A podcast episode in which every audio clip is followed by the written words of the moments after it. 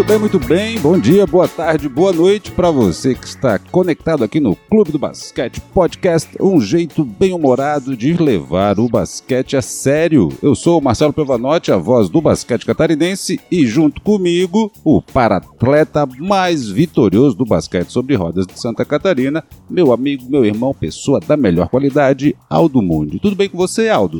Olá Marcelo, olá rapazes e meninas amantes do basquete que consomem o nosso conteúdo a qualquer hora do dia, da noite ou da madrugada. Para você, gurizote, que sonha em ser um astro da NBA e treina na quadra do seu prédio, mas não consegue ganhar nem no 21 do vizinho do 503, então se liga aqui, foca na teoria, nas novidades, nos destaques do mundo do basquete.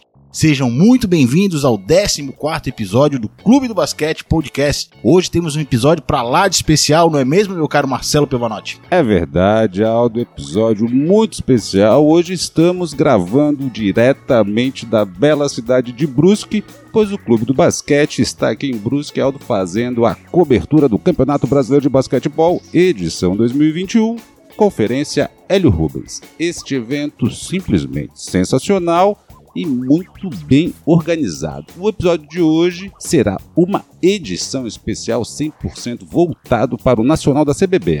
Marcelo, esse episódio também é diferenciado demais porque é a primeira vez que nós estamos gravando juntos. É verdade, lado a lado. Desde o começo da pandemia aí, com as restrições, mas hoje estamos aqui lado a lado, mantendo a distância, obviamente.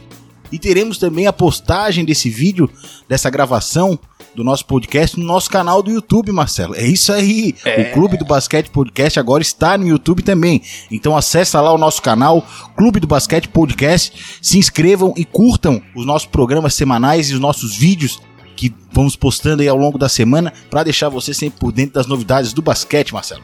Bacana demais e tem mais um detalhe bastante importante, Aldo. O podcast tem novo dia a partir de agora, os episódios do Clube do Basquete Podcast irão ao ar aos sábados. Muitas novidades para você que é fã do melhor esporte do mundo.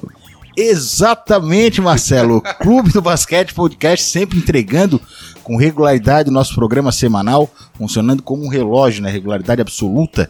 Já são 14 episódios desde que a gente começou, um sucesso total.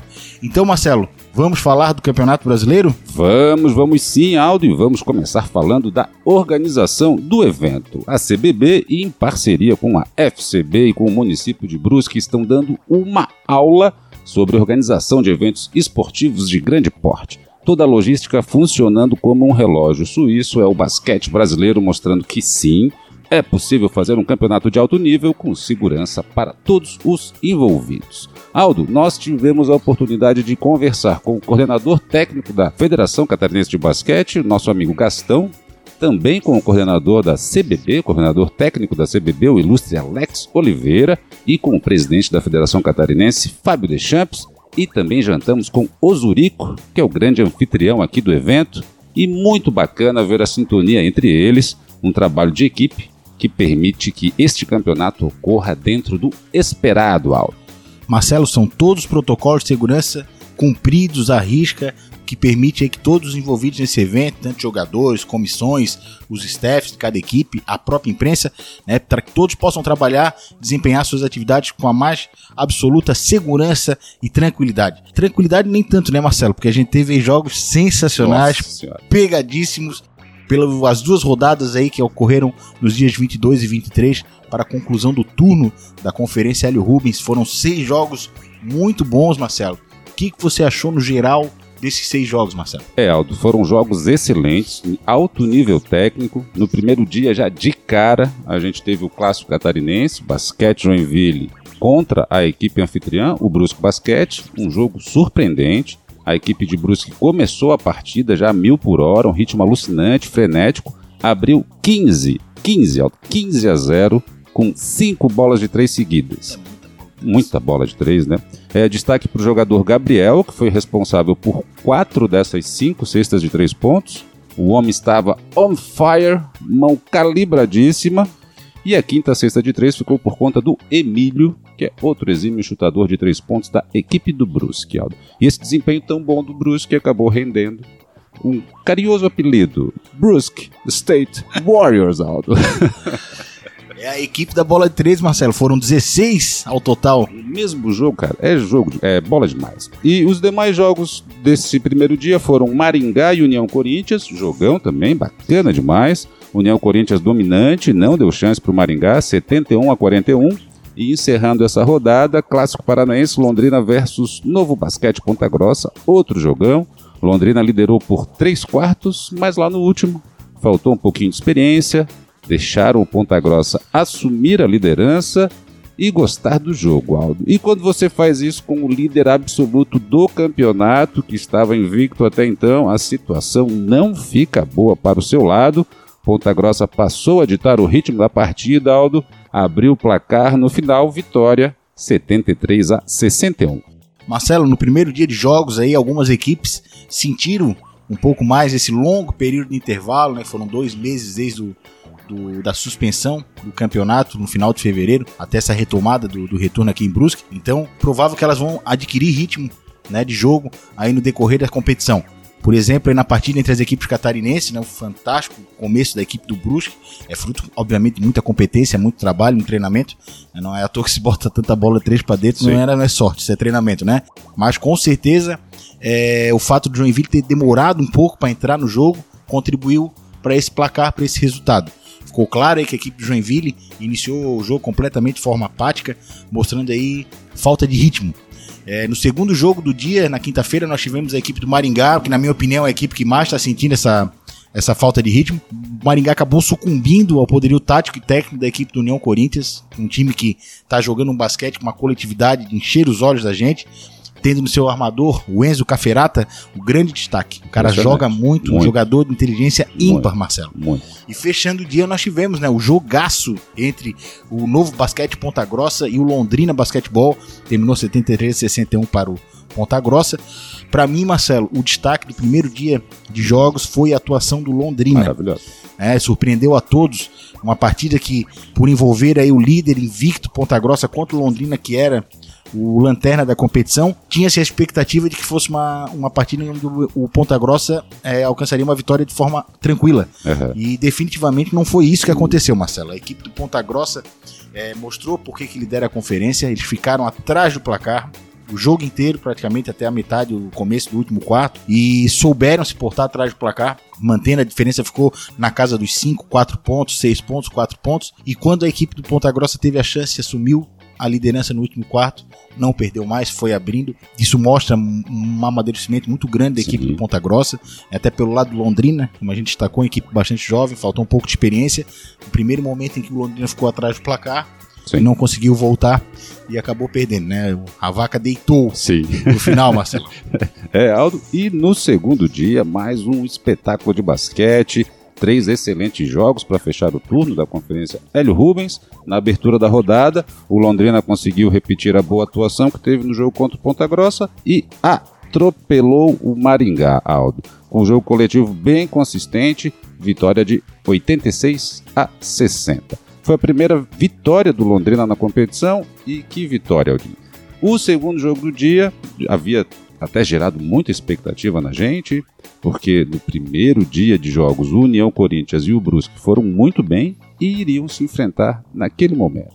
Porém, contudo, todavia, Aldo, o Brusque de ontem já não foi o mesmo do primeiro dia de jogos. A equipe parecia desconectada, sem conseguir colocar em quadra aquilo que o professor Abdala Salomão orientou para eles. Resultado: derrota para o consistente e bem organizado União Corinthians 87 a 78, para a tristeza nossa e de todos os catarinenses, Aldo.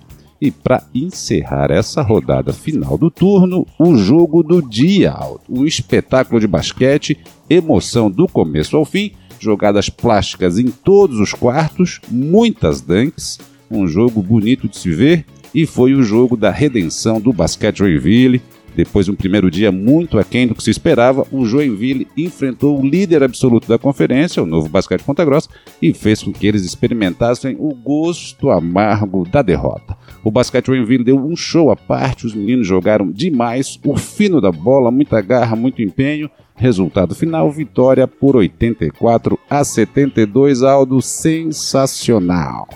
Marcelo, os jogos do segundo dia, né? O O Londrina mostrando aí que realmente acordou para a competição. Ele que lá em Ponta Grossa acumulou três derrotas, veio para cá mostrando basquete bonito de se ver. É, repetiu a grande atuação da, de quinta-feira, acabou ganhando do, do, Maringá primeira e merecidíssima vitória dessa equipe do, do Londrina. Eu acho importante a gente destacar, Marcela, a juventude predominante na equipe do Londrina, como os atletas aí, o, o alarmador Pedro Manuel, o pivô Caio Oliveira, tiveram atuações destacadas nessa vitória. O Pedrinho meteu míseros 31 pontos, Marcelo. 31 pontos é ponto pra é burro, ponto. cara. É muito pouco. E o Super Caio um duplo-duplo. 10 pontos, 10 rebotes, show de bola, grande atuação do Londrina, vitória merecidíssima. No segundo jogo, a equipe do União Corinthians, com seu volume de jogo, engoliu o Brusque, Marcelo.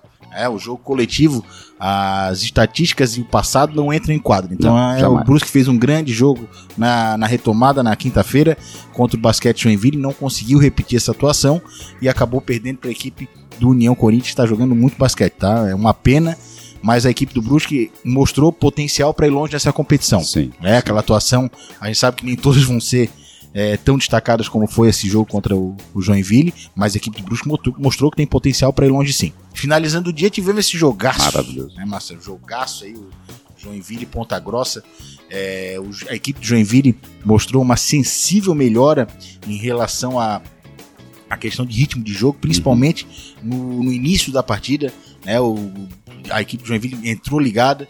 Com certeza o, o técnico Gui Roma deu uma chamada na turma aí depois do jogo contra o Brusque, a equipe entrou dormindo na partida. E se fosse contra Ponta Grossa, não, não tem como dar chance para um time, não. uma equipe do nível do Ponta Grossa. Então a equipe do Joinville entrou muito ligada no jogo. A gente teve no começo da partida algumas alternâncias no placar, mas depois o Joinville conseguiu assumir a ponta uhum. e teve personalidade para manter essa vantagem até o final do jogo, Marcelo. Caiu o último invicto, Marcelo. Caiu. Caiu o último invicto, o novo basquete Ponta Grossa, apesar da derrota, mostrou um excelente basquete, né? Sem dúvida, é uma equipe aí que vai muito bem preparada física, tá, tá, física e taticamente, isso é muito visível. visível. É, e com essas partidas de sexta-feira, Marcelo, nós finalizamos então o turno da conferência Hélio Rubens. Então manda para nós aí a classificação final dessa conferência após o término do turno. Mando sim, mando sim. Aqui em primeiro lugar, Aldo, Novo Basquete Ponta Grossa com quatro vitórias e uma derrota. Em segundo, União Corinthians com quatro vitórias e uma derrota também. Em terceiro, Basquete Joinville com três vitórias e duas derrotas. Brusque Aradef, duas vitórias e três derrotas. Londrina Basquetebol em quinto com uma vitória e quatro derrotas. E em sexto, o Maringá também com uma vitória e quatro derrotas. Marcelo é doído, é doído ver o Brusco duas vitórias, três derrotas, sabendo que ele poderia tranquilamente ter ganho do Maringá sim, lá sim. em Ponta Grossa. Foi um jogo que é. ele teve na mão o jogo. Deixou é, escapar. É. Fazendo é. falta essa vitória aí, poderia agora estar tá aí dividindo a terceira posição com a equipe do Joinville, mas mantemos a fé, mantemos a torcida nas equipes catarinenses para beliscar uma vaga direto. Ainda mais que temos cinco jogos pela frente aí, né? É jogo pra caramba, é cara. bastante jogo. É, outra história. E Marcelo, lembrando que na outra conferência Gerson Vitalino, né, já houve a conclusão já do turno e do retorno, do retorno. né? Todas as equipes já jogaram as 10 rodadas e nós temos a seguinte classificação do lado de lá. Em primeiro lugar, o Basquete Osasco com 8 vitórias e 2 derrotas. Em segundo, Flamengo Blumenau, equipe catarinense já classificada para a fase de quartas de final, também com 8 vitórias e 2 derrotas, atrás do Basquete Osasco na questão dos critérios de desempate. Terceiro lugar para o Botafogo, 6 vitórias e 4 derrotas. Em quarto, o Anápolis Vultures, com quatro vitórias e seis derrotas. Em quinto, a outra equipe catarinense nessa conferência, o Black Star Unisociesc de Joinville, com três vitórias e sete derrotas. E na lanterna, com uma vitória e nove derrotas, a equipe do Vila Nova de Goiás. E Marcelo, amanhã, domingo, teremos o início do retorno dessa conferência L. Rubens com mais três jogos e o bicho vai pegar, amigo. Vai pegar, Aldo. O retorno vai começar. É isso mesmo. Teremos no domingo os seguintes jogos, Aldo. Às 14 horas, Basquete Joinville encara o União Corinthians, um jogo que promete ser um espetáculo, Aldo. Estou contando as horas para esse jogo, Marcelo. Vai ser maravilhoso. Vale posição na tabela de classificação. É um confronto direto na busca por uma daquelas duas vagas que levam diretamente às quartas de final da competição. Então, então, não precisar da repescagem é sempre um bom negócio. Às 17 horas é a vez do clássico paranaense da rodada entre ADRM Maringá e Novo Basquete Ponta Grossa.